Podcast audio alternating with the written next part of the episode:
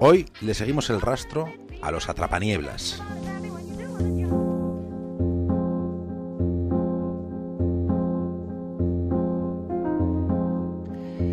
Un indígena aymara llamado Jacinto Sirpa lleva más de 22.000 días viviendo sin agua potable. Más de 22.000 días. 61 años. Toda su vida. Jacinto Sirpa lleva desde niño aseándose a la intemperie, con agua muy poco aseada.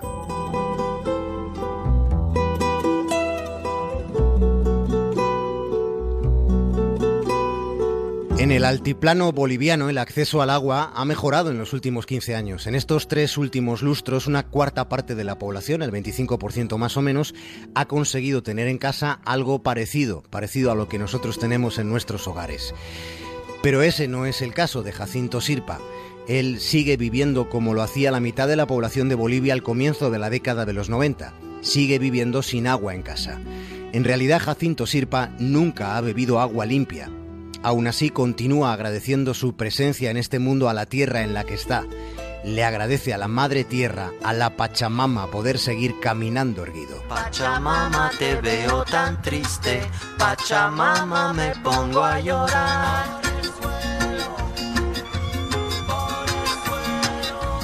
En otro lugar de Hispanoamérica, en el desierto de Atacama, hay lugares donde no llueve desde hace décadas. El desierto de Atacama en Chile, David, es uno de los parajes más secos del planeta Tierra.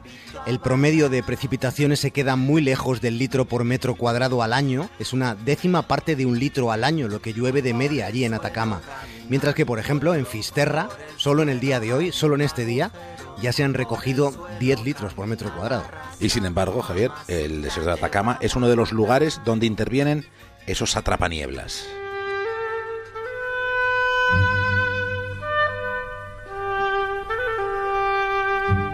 Si en Atacama el, el, paisaje es el de una tierra roja, seca, de una crudeza hirsuta, aquello parece un páramo marciano, parece un lugar de Marte directamente. Es la zona más árida de todo el globo, de hecho. Y allí, allí en el año 1956, un tipo llamado Carlos Espinosa Arancibia, un gran tipo, tuvo una idea formidable. Se le ocurrió idear un atrapanieblas. Se propuso capturar las gotas de agua de la neblina, 60 años después, hoy en Atacama, se hace cerveza con agua de niebla. Se producen 24.000 litros al año de este tipo de cerveza artesanal. No hay que descartar, Cancho, que desde hoy ese volumen de producción aumente. Sí, pues es muy posible que alguno de nuestros oyentes quiera probar esa cerveza. Dicen que el agua que se recoge es de una calidad óptima y eso le da a la cerveza un sabor especial. Piensen que sencillamente estamos hablando de condensación, es eso. El vapor de agua atmosférico en el aire se condensa en las superficies frías, se convierte en gotitas de agua líquida, es como el rocío de la mañana, para que hagamos una traslación rápida. Hasta el desierto de Atacama llegan las masas de aire húmedo del Océano Pacífico, que son las que forman esas neblinas matinales de las que se obtiene el agua condensada en cilindros. Son cilindros que tienen monofilamentos con un embudo al fondo y un estanque para la acumulación del líquido. Suelen instalarse en sitios altos y se conectan directamente a estanques. Allí en, en aquel lugar de Chile se obtienen de 2 a 10 litros por metro cuadrado al día. Es un milagro sencillo, pero es un milagro de la creatividad humana con buenas intenciones. Hello, darkness, my old friend. I've come to talk with you again. Because a vision softly. Hay 663 millones de personas en todo el mundo que a día de hoy no tienen acceso a agua potable. Si vivimos en una civilización de civilizaciones, David, en la que hay más móviles que retretes, hay mucha gente con varios móviles y hay muchísima gente sin ningún retrete.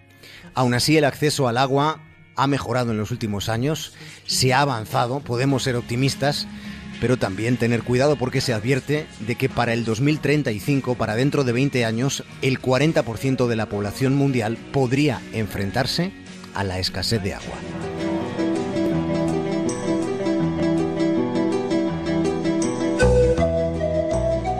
En Lima, en la capital de Perú, por ejemplo, hay dos millones de personas en chabolas que no tienen ningún tipo de acceso al agua.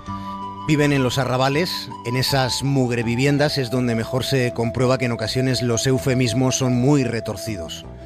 A esas cloacas las llaman asentamientos humanos, cuando hay pocos lugares tan inhumanos como esos lugares donde la dignidad es una palabra hueca. Lima se levanta sobre un desierto, a pesar de que es una urbe asomada al océano, resulta que después del Cairo es la segunda ciudad desértica más grande del mundo, Lima. Las precipitaciones allí son ínfimas, pero resulta que la humedad puede alcanzar el, el 98%. Hay una humedad relativa del aire inmensa.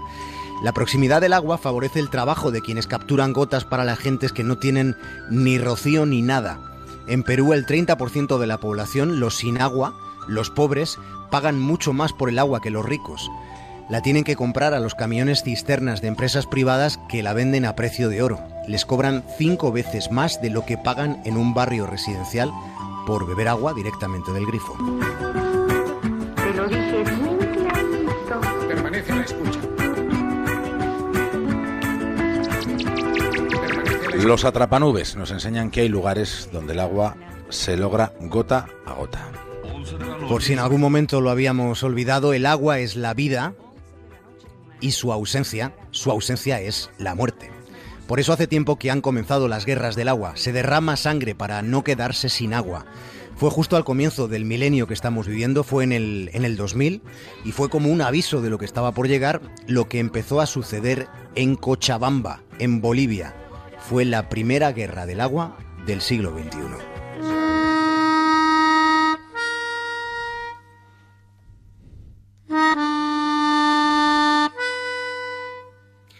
Hace 15 años Bolivia estaba en plena política de ajuste, que era como un ajuste de cuentas. A instancias del Banco Mundial y del Fondo Monetario Internacional, el gobierno de Bolivia privatizó hasta el agua. Con ese servicio básico en manos de un consorcio internacional, se decretó una subida en el precio del agua de hasta un 300% de un día para otro. Mientras el Parlamento boliviano apuntalaba la reestructuración y aprobaba la Ley 2029 para asegurar que las empresas cobrasen recobrasen la inversión mínima que habían hecho y se cobraba a los contribuyentes por el uso incluso de acuíferos públicos y hasta por el agua de la lluvia.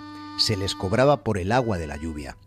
Si no se pagaba, se establecía por ley que las compañías podían quedarse con sus viviendas.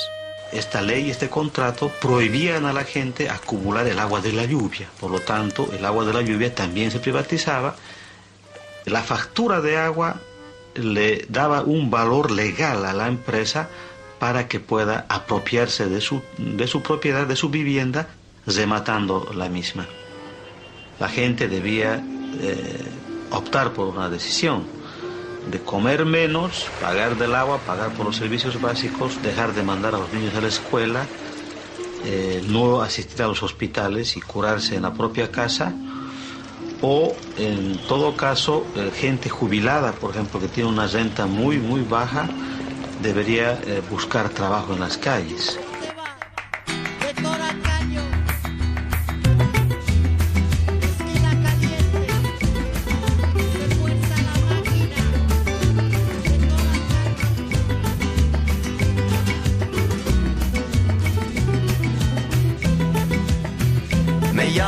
Calle pisando baldosa, la revoltosa y tan perdida. Me llaman calle, calle de noche, calle de día. David, Me llaman calle. un abrazo muy grande, hasta mañana. Hemos contado cómo está el asunto del agua y las guerras que vienen asociadas a este elemento básico. Y las que están por venir, Javier Cancho. Hasta mañana. Un abrazo.